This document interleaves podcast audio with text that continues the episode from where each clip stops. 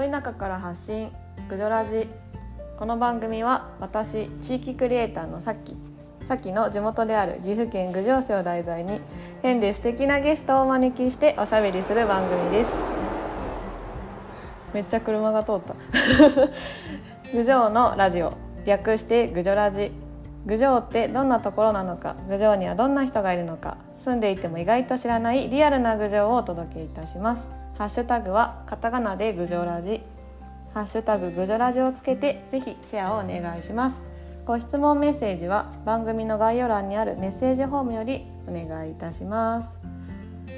はいぐじょラジ第19回目でございます。いつもご視聴いただきありがとうございます。はい今回のゲストはですねあの実は先日9月9日と10日に行われたあの私の地元の高須の昼賀野地区のお祭りがありましてそこで私あのカメラマンであの実は去年からなんですけど参加させていただいてで今年は練習とかもまでさせてもらって打ち上げも参加してもらったんですけどもう熱量に感動しすぎて私が。あのお酒の力を借りてあのそのお祭りの獅子舞に関わっているお兄さんお二人をお招きして今回ちょっとお話を聞いていきたいと思っております。はい、あの実は収録会場もその昼賀野地区にある憩いっていうゲストハウスをちょっと人人部屋借りて喋ってて暑いので窓も開けてるんでさっきみたいななんか車の音がちょっと入るかもしれませんがいつものように楽に皆さん聞いてください。はい、で今回のゲストがお二人います。箕島隆くんと森達俊くんです。噛んじゃった。はい。この二人はあの獅子舞主にその昼賀野の白山神社のお祭りですね。の獅子舞に関わっているお二人でもうあの20代の一緒にやってる獅子舞の子たちはなんか先輩だったり先生のような存在だという話を私はちらっと聞いていますが はいちょっと私のね説明よりも2人の言葉でいろいろ聞いていきたいなと思いますので早速お二人に登場していただきたいと思います。じゃあたかしくんと達俊くんよろしくお願いします。お願いします、はい、こんばんは、は。いよろしくお願いします。す。みませんお仕事終わりのお時間に呼んで。今日も暑かったですね。今日も暑かったですよねなんか。いつまでも暑いね。今日はい。9月の19日に実は今収録してるんですけど9月でやっとなんか涼しくなってくるかなと思ったら、全然、ね、暑いですよね。僕ら子供の頃は祭りが始まる終わるぐらいにこたつを出してたああそう。ああ頃だったんでちょっと暑すぎて勘弁確かに。祭りの日もすごかったですよね天気、うん、めっちゃ暑かった。日差しが、うん、毎年そうやね最近。ああ、うん、去年も暑かったですもんね。うん。みんな顔真っ赤か。一日で日焼けしたりとか。そうでしたね、はい、そう早速あのいろいろ話していただいてありがとうございます。あの簡単になんかちょっと自己紹介的なの一人ずつ頼んでもいいですか？はい、どっちからお願いします。高橋君。えっと昼賀のえ今紹介紹介に預かった昼賀の姉妹保存会っていうまあ獅子舞の会があるんですけど、それの今会長をさせていただいてます。会長様はい 箕島隆と言います、はい、えっ、ー、と僕はあの生まれも育ちも昼賀野で、うんうん、で小学校4年生の子が、えっと、昼賀野は獅子舞で花取りっていう、うん、えっと獅子舞と一緒に踊る子役をやるんですけど、うんうん、それを僕も例に漏れずやり、うん、獅子舞すげえ楽しいと思って、うん、でえっ、ー、と中学校は高須中学校ででそこから関の方の高校に行って愛知県の大学に行ってでその後岐阜県警に入ります。県警？そうなの僕警察やってたんですよちょっと。そうなんですか？全然私知らなんだ。そう。そうなんででもまあそこを辞めて帰ってきた時にもともとそんな昼賀野にこだわりは全くなかったんやけどうん。帰ってきてまずやっぱりあ獅子舞やりたいなと思って。へそう。で獅子舞の門を叩きました。え。え帰帰ってきたのがはい。くつぐらいの時？帰ってきたのはねえっと23ぐらいかな。23ぐらい。あ。だからもう警察一瞬でやめて。そうもうすぐ帰ってきて。そうそうそう。であそうなんや。そう当時あのそうですね。まあぜあの祭り前夜祭っていうのがあるんですけどうん。その獅子舞の前日の夜に昼賀野は前夜祭っていう祭りをやってうん。そこで昔は時代劇とかコントとかいろいろ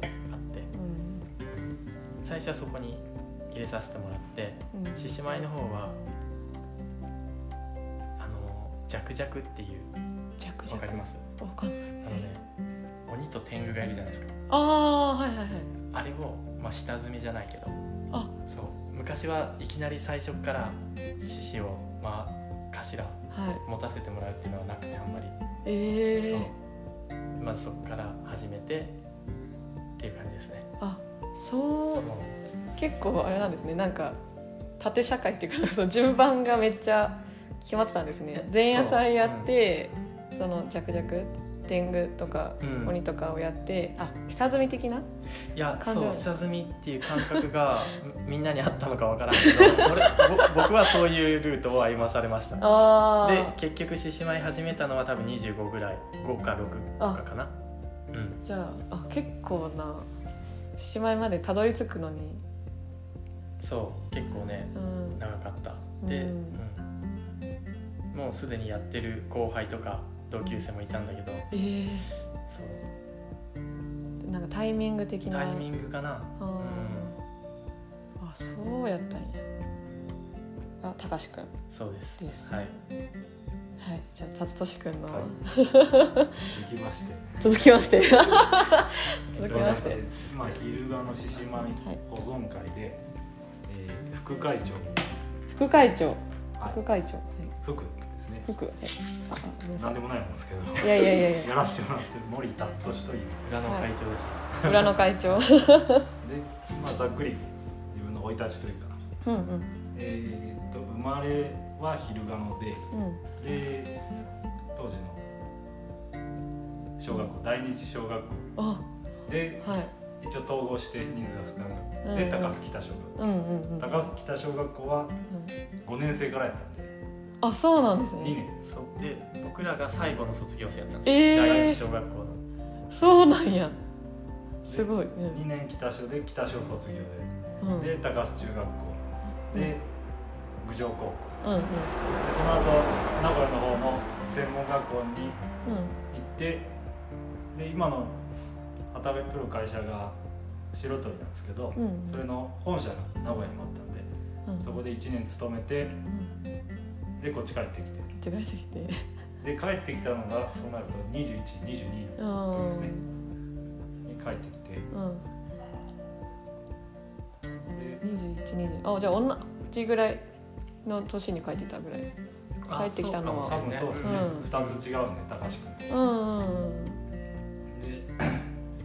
でまあ自分はあんまり昼ガノが好きとか正直ないんですから、うん。ただただ生まれてうん。長男でうん。跡取りでっていう理由で、まあ、敷かれたレールがあったんでそこ乗ってきて、で。全然こっちに帰ってくる気もなかったんだけど、まうんあ、そういう帰ってきて。で、まあ、そういう時に何他の人には悪いけど何にもないところなんで。正直言って。まあそうですよね。うんでそのスキーとかそういうこと観光がうん。うん盛んなんですけど、うん。全く自分興味ないんで、うんうんうん すいません。なのでで何もないんで、うん。まあ、若いながらに、まあ、おるなら昼ガノ盛り上げてやろうか。おお気があってうん。で獅子舞やりたいなっていう、うん。まあ、僕も子供の頃同じで4年生の時にうん。その花取りをやったんで、うん。やっぱ獅子舞のかっこよさとかそういうのは心の中にずっとあったんで。うん。はい、それなんですけど、まあ、会長さんと一緒で 初めは前夜祭から始まって、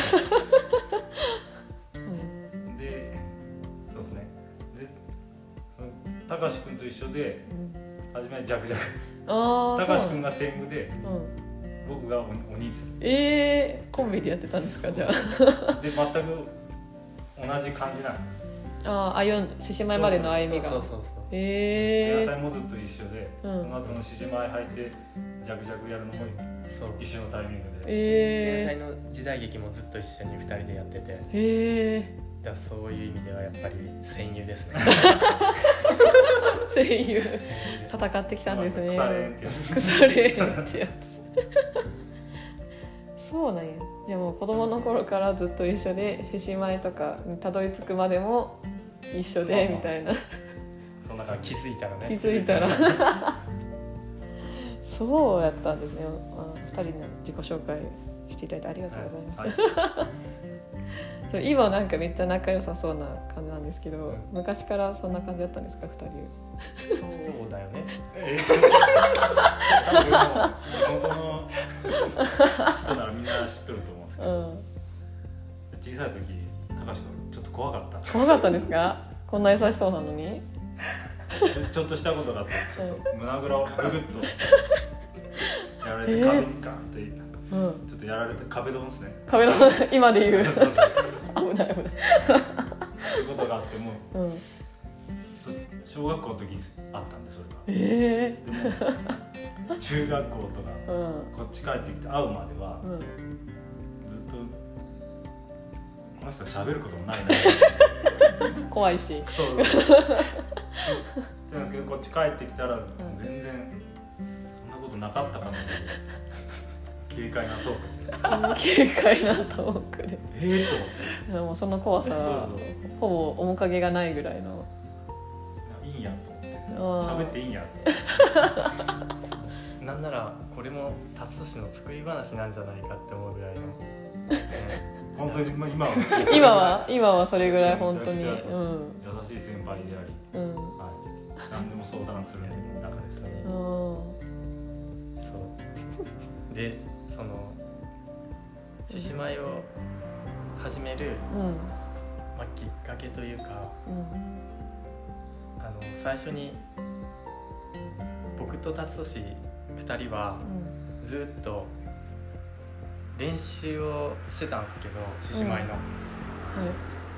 あの獅子舞の期間ってうん。あのあこれって話もいい？あ全然全然。はい。全然話してください何でも何でも話してください今は9月の第2日曜日なんですけど、うん昔は9月16日って決まってたんですよ。あ日にちもきうんが決まってたんですようん。うん。でその大体まあ3週間前うんとかかな？4週間前ぐらいから練習が始まってくるんですけど、うんうん。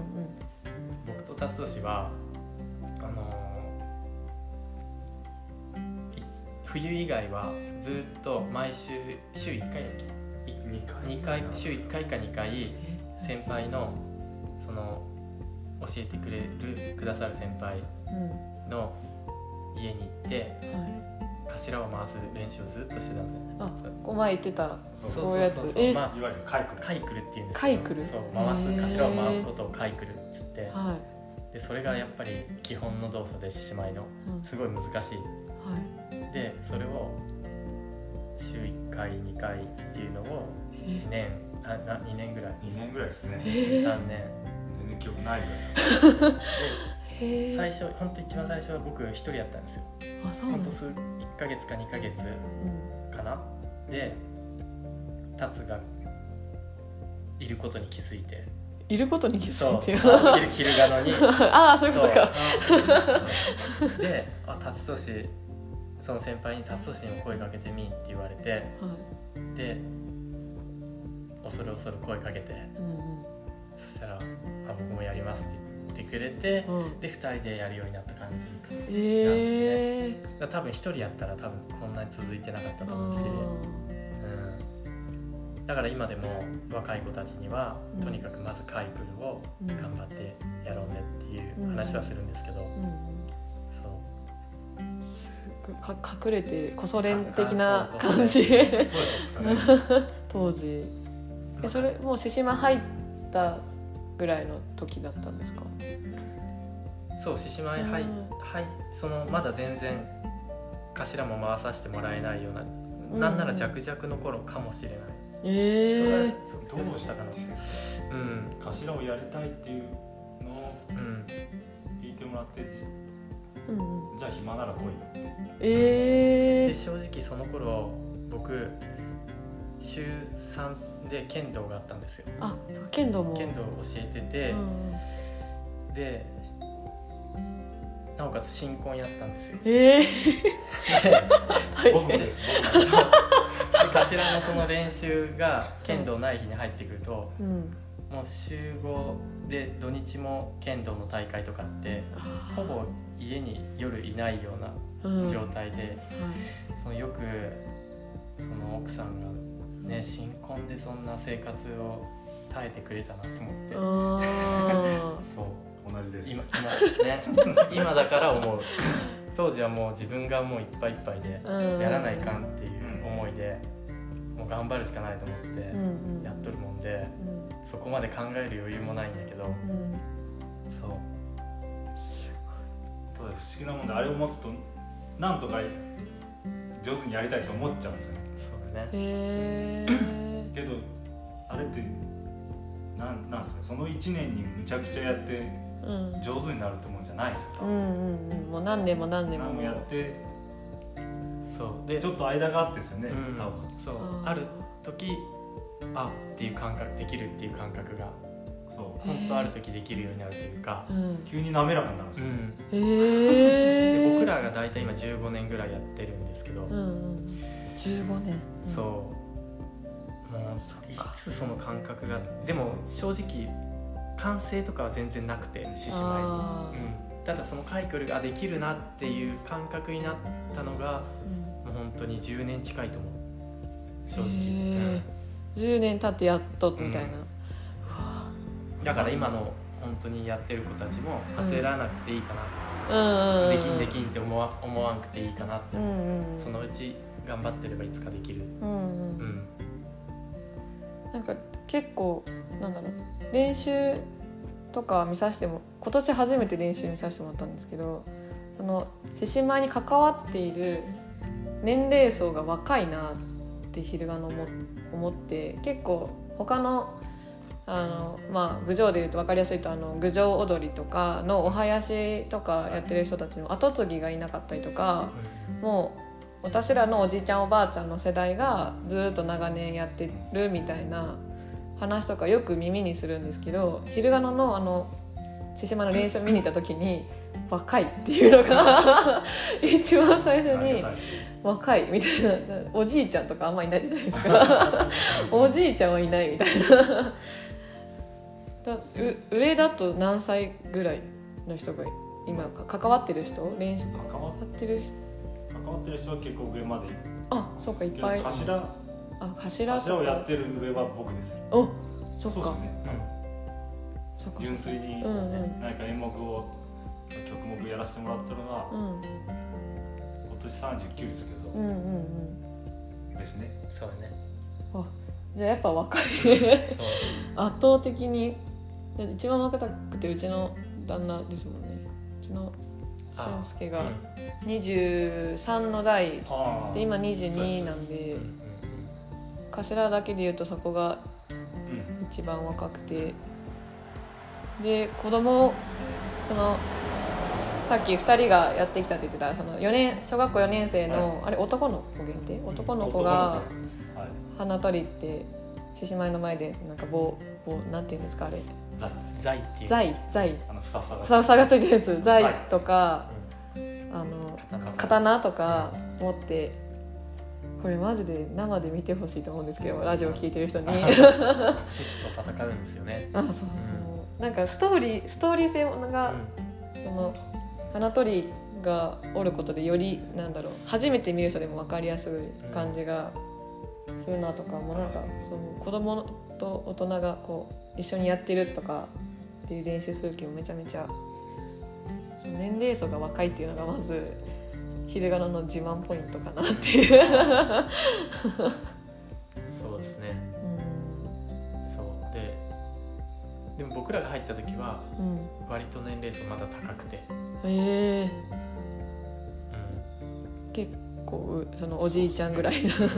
今、うん70ぐらいの人が、まあ、見に来てくれてる師匠やね要は、とかがいるんですけど、うんうん。もう本当にその人たちが、うん、もう20年ぐらい前かなもうちょい前かな、うん。は本当に若い子いなくてはい。本当に獅子舞の光も火も消えそうな時代があったりして。うんうん。でそこからその人たちが踏ん張ってやってってくれたところに、うん。そのさっき僕らが練習に行ってたっていう、うん。まあ、先輩たちうん。が入ってきてうん。でなんとかそこから徐々にうん。若い子が増えてきてって感じなんですけど、はい。うん結局やっぱり僕らが入った頃もうん。割とそのなんやっぱ昼ガノの獅子舞って結構ストイックなとこがあって、うん。うん。でなんやろ、まあ、厳しいうんうんとことか、うんうん、それもまあ人によるんですけどすごいやっぱり暑い人もいたり、うん、そんなに暑くない人もいたりするんやけどやうん。っぱりそういう中で基本的にはそのやっぱ大人の部活みたいな感じで、うん。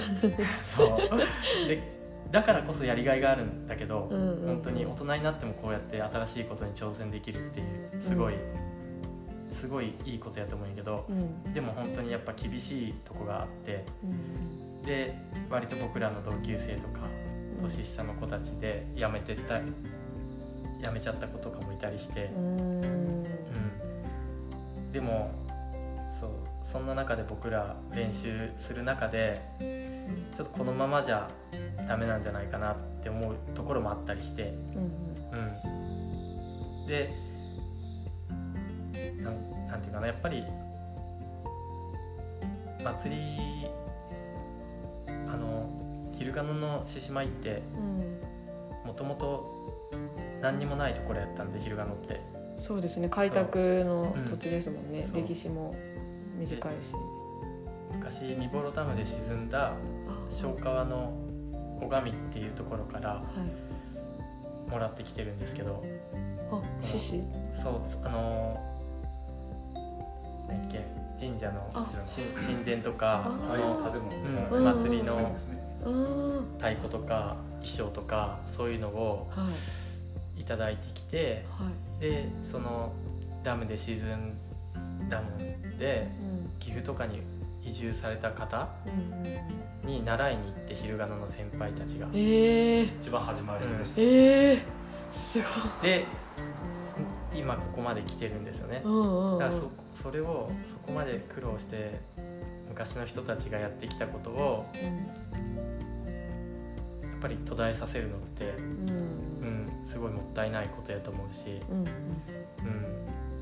って考えた時に昼ガノの姉妹をやっぱり続けていくためには大事なことは一番大事なのは人だと思って。やっぱりやりたくてもそうやってやめてってしまううん。人たちを何とかしてなくしていきたいなってうんうん。で若いながらに僕と達俊は話してたんですよ。そう。で自分たちの後輩が入ってきたらそういう後輩たちがやりやすいようなうん誰でも参加しやすいような祭りにしていけたらいいなっていううん風に話して、うんうん、15年やってきて。すげえ。で今年から僕あのはい会長で達が副会長になったんですけど、ううん。んそれまでもずっとすごいあの先輩方がね会長とかやってきてくれて。うんそれはそれですごい本当にありがたかったんですけど、うん、やっぱりそういう若い子たちをうん。増やそうっていう気持ちは常に僕らは持ってやってきたつもいやーだから今その若い代がもしかしたら多いかもしれないですね。二人のその思いが。やっぱり獅子舞を好きであればそれだけでいいんですよ、うーんそれが理由でまあ人それぞれ仕事がうんいろんなことが、うん。ね、子供がいれば子供のことってあると思うん。うその期間の練習になかなか来れないうんとかもあるうん。けど、まあ、好きでさえいれば、ね、いつでも参加できるうん。その気持ちだけ僕はいいかなと思ってね、うん。昼間のの祭りの場合っていうとちょっと良くないかもしれないでうすけど、ん。そういう人の気持ちをいかにずっうんと一緒にやっていくか。うんうんでそこでやっぱ練習来れないからとかうん。うんそういう風でじゃあやめますっていうのはもああぱそれは好きなのにみたいな。うんうんうんう来れる時に来てやってくれていいし。うんうん。で、まあ、それによってやっぱり子供とやるやつなんでうんできないこともあるかもしれないですけどん。関わることは絶対できる。うん。うん祭りに関して。なるほど。なるほど。そっか。獅子に入るだけが関わるんそうじゃないだしでそそれでよっても獅子入れることもあるし。うんうん。なんでそういうのをなんですかね今の入ってきてくれる子には、うん。うん、上手に話せてないですけどいやいやいやいや本当にうん。あの今の若い子たちみんなうん。すごいやる気でうん。めっちゃ練習してくれるし、うん。うん、やっぱりそのただなんていうんやろ。みんなにやってほしいけどうん。ただワイワイ集まって祭りだって騒ぐだけの組織にはしたくないんですよ、うんうん。そこは本当にしっかりかっこいい、まあ、生きた獅子っていうんですけど僕らは。獅子ってやっぱりただのものやもんで獅子頭って。うんうん表情も何にもないんですけど表情をつけるいかにうんうん。いかに生きたように回せるかっていうのを僕らは求めてやっとるもんで、うんうん。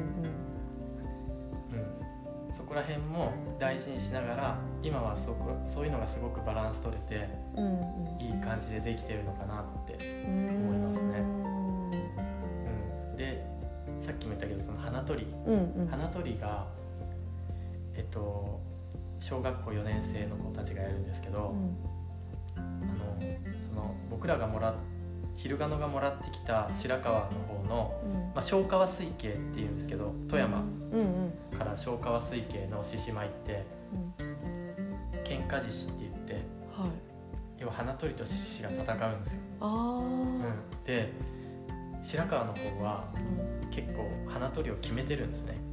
で決ま決まった子が何年かやるああなるほどなるほど。っていうのが多くて、はい。でだからだんだんクオリティがめっちゃ上がってくるんですよ、うん。うんすごい上手でかうん。っこいい見てて本当にかっこよくて迫力あるしうん。僕らもああいいなって思うんですけど、うんうん。昼賀野は毎年小学校4年生の子だけうんやみんながやるんですね。うんうん。うんで1年やったらもう終わり次の年の子がやる、うんだから本当にクオリティを求めていくのが難しい。あー。1年しかないし、うん。あのもう全ての子に教えないといけないので、うんうん。うん。でもそれが僕は逆に昼賀野のいいとこでもあると思っててやっぱりみんなが関わる分うんみんなの心に獅子舞が残ってくれるんですよ、うんうんうん。うん。やっぱりやってない子って多分白川の方のうんどっかなんかやっぱ獅子舞に対して距離ができると思うんですよ、うんうん。で昼賀野の子はみんなやってる分獅子舞に対する距離も近くてうん。こうやって若くして帰ってきた時に関わろうとしてくれる。うん。だから今の若い子たちって僕らが若い頃に頭でやってうん。花取りをやった子たちが帰ってきてくれてるんですよね、うん。それが本当に嬉しくてうん。ああいいいいんかなって、うん。うん、思ってますね、うわそっか。うん、そうですね。なんか 何何ですか？かっこいいかっこいい。そそっかって。言われそっかいやいやいやいや。いや今しみじみとあししみじみ。みじみのそっかです。なるほどと思っていや私正直その1年だけって逆にもったいないなと思ってたんですけどそ旗から見てて。なんかそのもう1年もしやったらよりその子自体がささっき言ったみたいにその成長できるからいいかなと思ったんですけど今の話高志くんの話を聞いて確かにずっと同じ子だと関われる人数がねそれだけ違うから。うん、でちょうどあの私の旦那が今頭やらせてもらってるんですけど、うん2人が頭の時代の時に花取りやってたって話をこのラジオを収録する前に聞いて。なんかそれも感動的やなと思って、そう。うん、あの時かかっこいい頭だと思ってた人が今教えてくれてる人でみたいな。うん。ね、余計なんか説得力があるっていうか余計せ尊敬しちゃうというか、そのあんなかっこいい獅子やってた人らが今教えてくれてるんやで俺らも頑張ろうって思うと思うし。あでもそうやって言われるとすごい嬉しいですね。ありがたいですね。うん。であの背中で語ってました。正直。本当にそういうとこは正直あって、うん。あの花取りもうん。結局4年生の子ってうん。その前の年の先輩とかを見てかっこいいなって憧れるんですよね。でやりたいなって。うんうん。だから僕は頭やってる時もうんこの子たちがいつかその戻ってき来てくれるようなうん。かっこいい師匠回したいなってずっと思ってうんうん。やってたんで本当にそうやって言われるのはすごい嬉しいうんなと思いますね。うん。多分みんな言えないだけで思ってる子ねもうちょっと口に出してい本当ですね本当そういうね言葉がないとね割と不安になるタイプ あじゃあこれを聞いてる昼ガナの皆さん口に出していきましょうっていう。それはそれでちょっと逆にやりづらくなるかもしれないですね。ででそうで、うん。その花取りもうんうん。昔は結構やっぱ厳しかった。うん。あとがあったな結構その大人が教えるんですけど花取りに厳しく教えてしまっているとことかもあって、うんうんでうんそういうのもやっぱり大事なことだしうん。特に例えば獅子舞だと道具をいろいろな道具を使ったりうん目上の人大人に対する話し方とかうんうん。もあるのでその道具を大切にするとか敬語を使うとか、うん。そういうことを教えていくってことも大切なことだと思うんですけど、うんやっぱり言い方一つで本当に子供の気持ちって変わるもんで、うん。うんその厳しくねそれを言われちゃうとうん。怖いな練習行きたくないなってなる子も絶対いるし、うん。でそういうのも変えていこうっていうふうにしてて、うん。であのやっぱり子供が真剣に練習に来てくれてるから、僕らも真剣に向き合おうってうん。うんその子供に対して。うん。で昔はそれこそお酒飲みながら祭りやっつってうん。みんな大人は練習してたんですけど、うん。そういうのもやめよううん。お酒も飲まずにうん。やっぱ子供に対してもっと真剣に向き合って、うん。うん、練習できるようにしていって、うん。今だんだんそれが形になってきて、おうん、すごい子供たちもやっぱやりたいやりたいって言ってしまい来てくれるようになって、ーうん。まあ、そういうところもなんかいい風にはなってきまあ全然ね甘いところもあると思うんですけどうん。逆に。昔の人知ってる人からしたらうん。もっと叱らないかんとかうん。そういうところも絶対あると思うんですけどうんそう僕らなりには、うん、考えてそんなこういう形がいいのかなってやってる感じですね。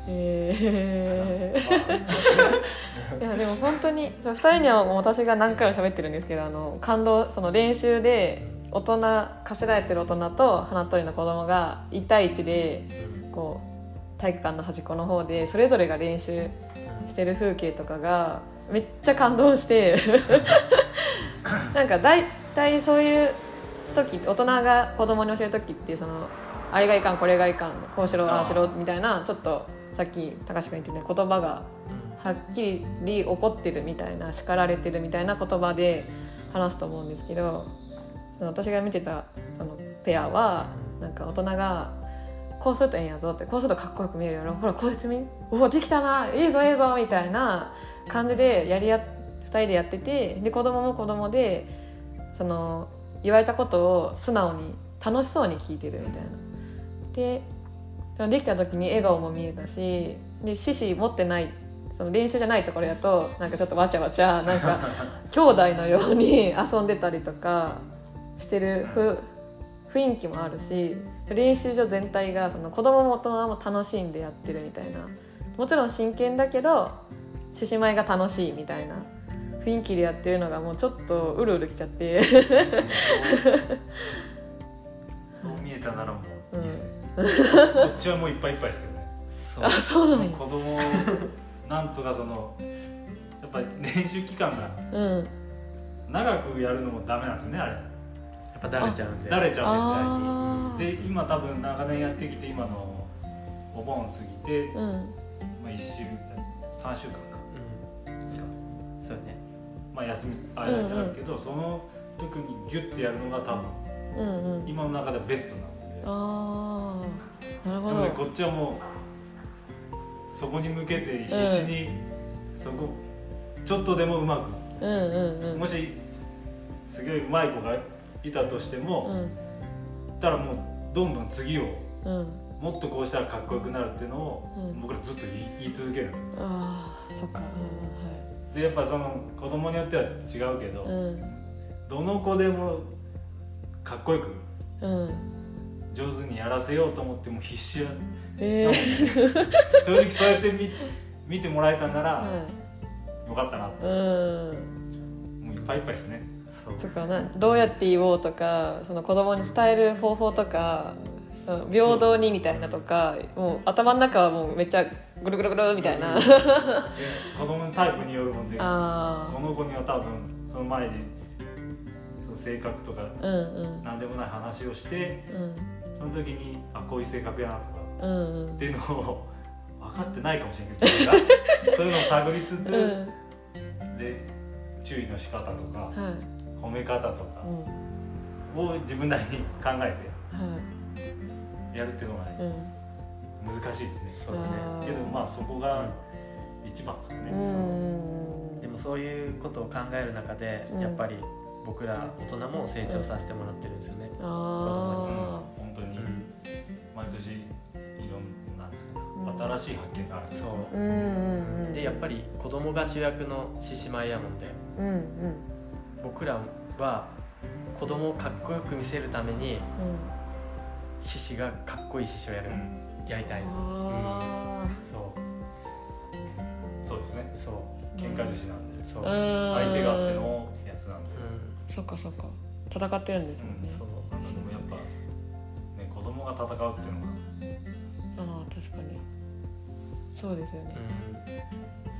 確かに。なんかでも子供がそうなんか子供がじゃないけど大人もですけど、うん。なんか楽しんでやってるっていうのがめちゃめちゃいいことやなと思って、なんかそれができてない人とか祭り祭りだけじゃないけど多分何するにしても楽しんでやってなくてやらされてるやつだとなんかみん周りに見てる人もやりやりたいって思わないと思うんでその子供がねかっこよくできて楽しいとかでそう思ったら大人になった時に獅子やりたいって、そういう思いのまうまん、大きくなってほしいですね、すごい。今のところだってそのサイクルができてる人が何人かいいるから今の体制に。そう2人をはじめ今獅子やってる人らもそう思ってるから余計うん。なんかもっとすごいことになりそうだなって。聞きながら思ってその2人がちょっとその新し新しい考えその、まあ、歴代から見るとちょっと新しい考えとかをその練習の中からこう取り入れてってるから多分次その教える代の人たちもきっと2人の背中を見てどうやろうかって考えると思うし2人とかに教わってた子供たが帰ってきた時にどうなるかっていうのがちょっと聞きながらめっちゃ楽しみでしょうがない。です。うん。うんどうなんですかね。だって今年親子弟子でしたもんね。あ親子ですそうなんですよね。ありがたいことに、うん達年が。うん。息子の天聖君と。うん。あれがね一つの夢なんですよ。あ獅子回す方としては。親子弟子やりたい。そう。そうなんですかね。申し訳ないですけいやいやいや、ど個人的な意見、うん、僕はあんま親子弟子に何にも思ってない。あそうなんですか。なんならちょっとやらしいぐらいというか自分がうん、頭をやってるんであなんですかね。頭の子供やんっていう。あ、あえ頭なんか頭の子供あっていうかあ、うん、うん、だって何やりたいんでしょみたいなのがあいやいや嫌なんですよ。あの達はあ、はい、そのやっぱりね周りのことをちょっと考えすぎちゃうんだよね ああ優しいんですね。そう でもそんなねそんなこと思ってる人はうん、ないねないと思います。もう写真撮りながら、もうどうやってこの親子っぽさを撮ろうかとか。もうめっちゃ考えながら撮るのも楽しかったですし、あの、なんか。なんだっけ、本祭のあの。神社の中でやった時に親子獅子ですみたいな言った瞬間に周りがおーってちょっとそうそうそう。上がる感じはい盛り上がる感じがあってめっちゃいいなと思って見てました。親子弟子がなんかね一つでもああるはとやっぱちょっと周りのテンションが上がるし。ちょっと格好つけちゃいましたね。でそういやけど嬉しいですよね。うんやっぱり、うんやれやれるとやっぱ、うんそうやな。うん。そう。なんで高橋君は来年なんで。そうなんですそうか来年？そう僕来年をやりまおお、はすでただい。なんならうん。今僕一番上の子が中学1年生なんですよ、おうはい。で一番下の子が保育園年少なんですよ。おうで一番下その年少の子がう7年後とかに花取りやるときにんうん。その一番上の中1の太郎っていうんですけどはい。太郎が頭やって史上初の兄弟獅子やってくれんかなうわ えいやないと思うけどね。親としてそは年。ああ今まで結構ねじじ孫獅子とかあったりして。えじじ孫うんもうあったんだええまあ頭フラフラです。そう。救急車用意してるそうただ兄弟獅子って今までないんで。あー。なんかちょあっとね。なんすかそれ。ーめっち あったらゃ面白いな。おおお父さんとしては夢の共演。そうそうそう。でもめっちゃいい、えーまあ、あなったらいいなってそうそうそいう。うん。いやーでもやっぱねそうやって若い世代がこれ入ってくから余計そういうのができる可能性がみ、うん。なんか見えてきてるっていうのがなんか昼賀野のこの祭りはやっぱすげえすごいなっていううん。とこに私尽きちゃうんですけど。ダメですね僕らこれが普通だと思っちゃってるのが。こういうふうにうんうん。しようと思ってやってることがうん。普通というかなんというか。うん。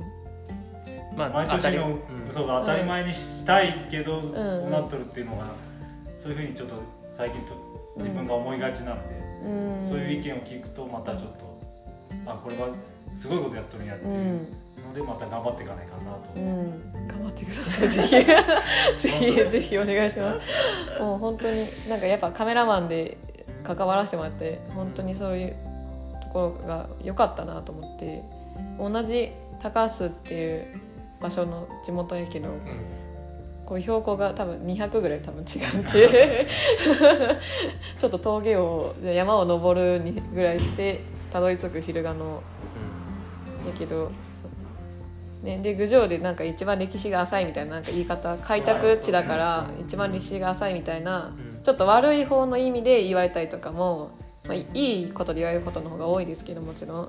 何かと言われたりとかっていうのも私郡上でいろいろいろんな人と話をしてる中でたまに出てきたりとかするんですけどとかあと観光地だとかでも昼賀野の中の人ってそんな別に観光地に縛られてる人って実はいないと私はなんか暮らしてみて思ったりとかして、うん、であのこう獅子舞とか祭りもその結構カメラマンって外部だけど近くで今年は特に見させてもらえたのでそれでよりなんか良さが昼賀野の祭りのこのなんだろうな身内なんだけど全体層のなんだろうな年齢層も若くてでみんなが楽しんでやってるっていうのがめちゃめちゃかっこいいかっこいいなと思って、うん、嬉しい。そう。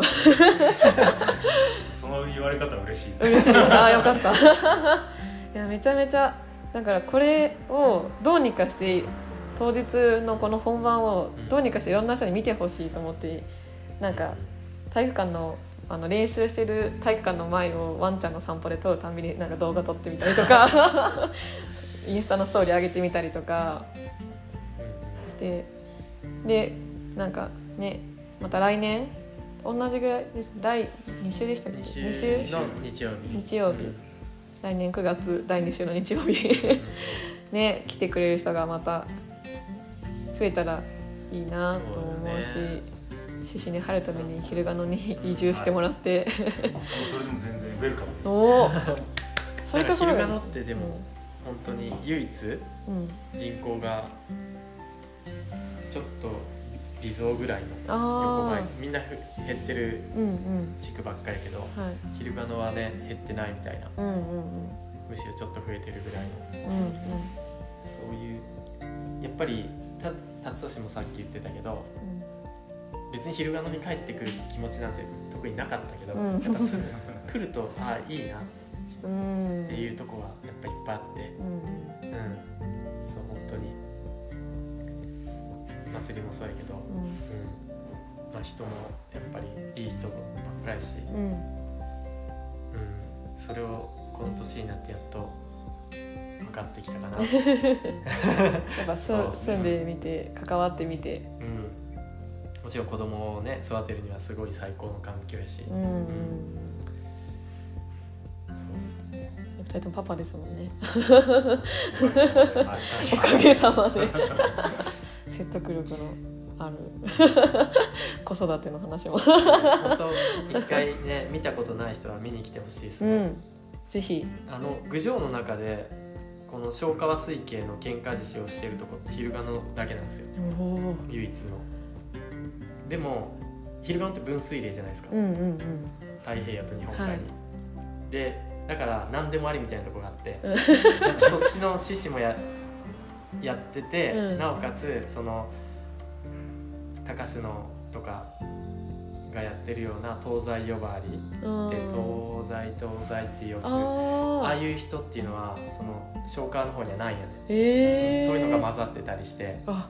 もうなんかねそう。くしゃくしゃくしゃくしゃくしゃくしゃくしゃダメですいいとこ取りですねいいとこ取りをしそうていうのがる融合してる場所で昼賀野ってはいでよりレア。そうレアめちゃくちゃレアやと。うん。こんなとこは多分日本探してもないんじゃないかなってその詳しい人が見れば見るほど、うん。え何これってなるような、何やってんのっていう。うん。そうさっきさきちゃんも言ったけど歴史が浅い分うん。多分その上の今までの人たちがうん。いろんないいところを取り入れてきた結果、うん。何でもありになってうん。そう。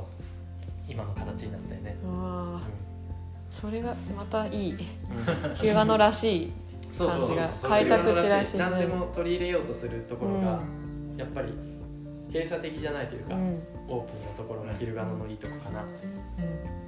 本当にいい話を聞きました。なんかあんままとまってなかった。いやいやいやいやと時間もいい感じあで本当ですか？で今の話の流れもなんか昼賀野がいいところっていう感じで し締まってきた感じなのでちょっとじゃあぜひ来年ね9月第2週目の日曜日にも本祭やりねお祭りありますのでぜひ今年見れなかった人は来てください。はいじゃあ今回のゲストたかしくんと辰俊くんでした。ありがとうございました。